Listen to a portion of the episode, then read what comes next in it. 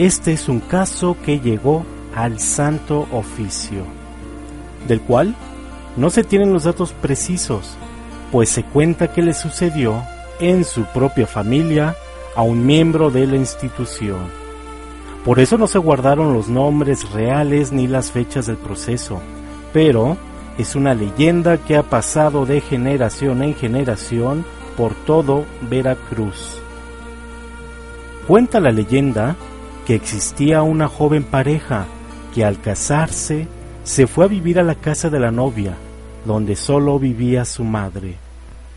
Dicen que la suegra y el muchacho aquel no lograban congeniar esto causó la desgracia de la hija, que siendo joven aún, deseaba que en su hogar reinara la armonía que jamás llegaba, pues las peleas entre su esposo y su madre la dividían en dos amores bien distintos, entre la espada y la pared.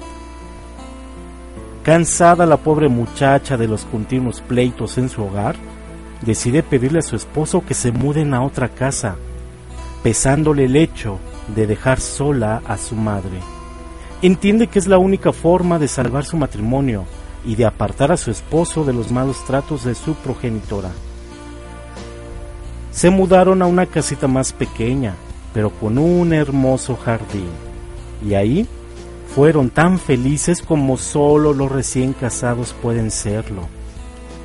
Entre caricias y palabras dulces, vivían llenos de paz y ternura pues al separarse de la madre habían dejado de pelear incluso entre ellos.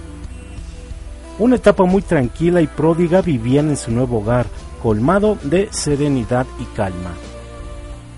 Cuando el esposo salía a trabajar, la joven pasaba los días haciendo las labores del hogar, y mientras lo esperaba se ponía a tejer bajo la sombra de un hogar.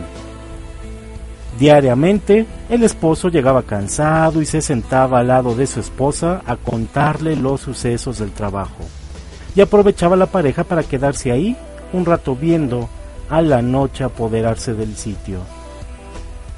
Las tardes eran de ambos, deliciosa rutina que un día se vio interrumpida por un nuevo acompañante. Un gato negro con los ojos verdes, que sentado sobre la reja del patio observaba a la mujer atentamente. Cuando llegaba el esposo, el gato salía corriendo asustado por su presencia. La mujer le contó a su marido lo que sucedía desde hacía unos días, pero el muchacho no le dio importancia y abrazando a su esposa, le dijo que ya cenaran.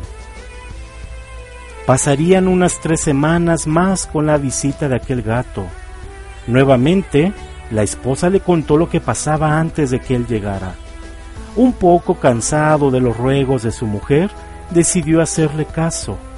Al día siguiente, acordó con su mujer que llegaría temprano y se disfrazaría de ella para lograr verlo. Así lo hicieron. Y al día siguiente llegó el gato puntualmente a sentarse sobre la reja del jardín. El esposo por fin dio crédito a la preocupación de su mujer, pues era verdad que un enorme gato negro, cuya maldad se le veía en los ojos, se le aparecía todas las tardes. Tanto así que lo hizo sentir escalofríos cuando se le quedó mirando fijamente a esos verdes ojos, a esos ojos profundos. Sentía como si adivinara la farsa y lo recriminara. Pero lo que el esposo jamás pensó que sucedería es que el gato fuera a hablar. ¿Qué es lo que haces vestido de mujer? le dijo. Recuperándose del susto, el hombre recorrió a la cocina. Siguió velozmente al gato, que entró a la casa por una ventana.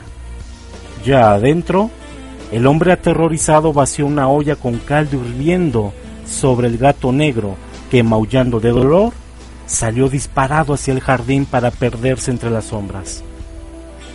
Al día siguiente, los despertó una desagradable sorpresa. La madre de su esposa se encontraba muy enferma. Acostada en su cama, al verlos entrar por la puerta, comienza a gritarle al hombre que se vaya de su casa.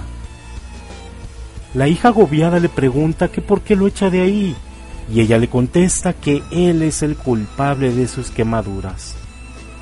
La bruja muere tiempo después de lo narrado y los esposos callan la historia, hasta que uno de ellos la confiesa en un arrebato de culpa a un sacerdote. Y es que ocurría muy frecuentemente que las brujas, o como les decimos acá, los nahuales, cambiaban de forma, transformándose en animales para salir a hacer sus maldades o para simplemente, como en este caso, acechar a sus enemigos.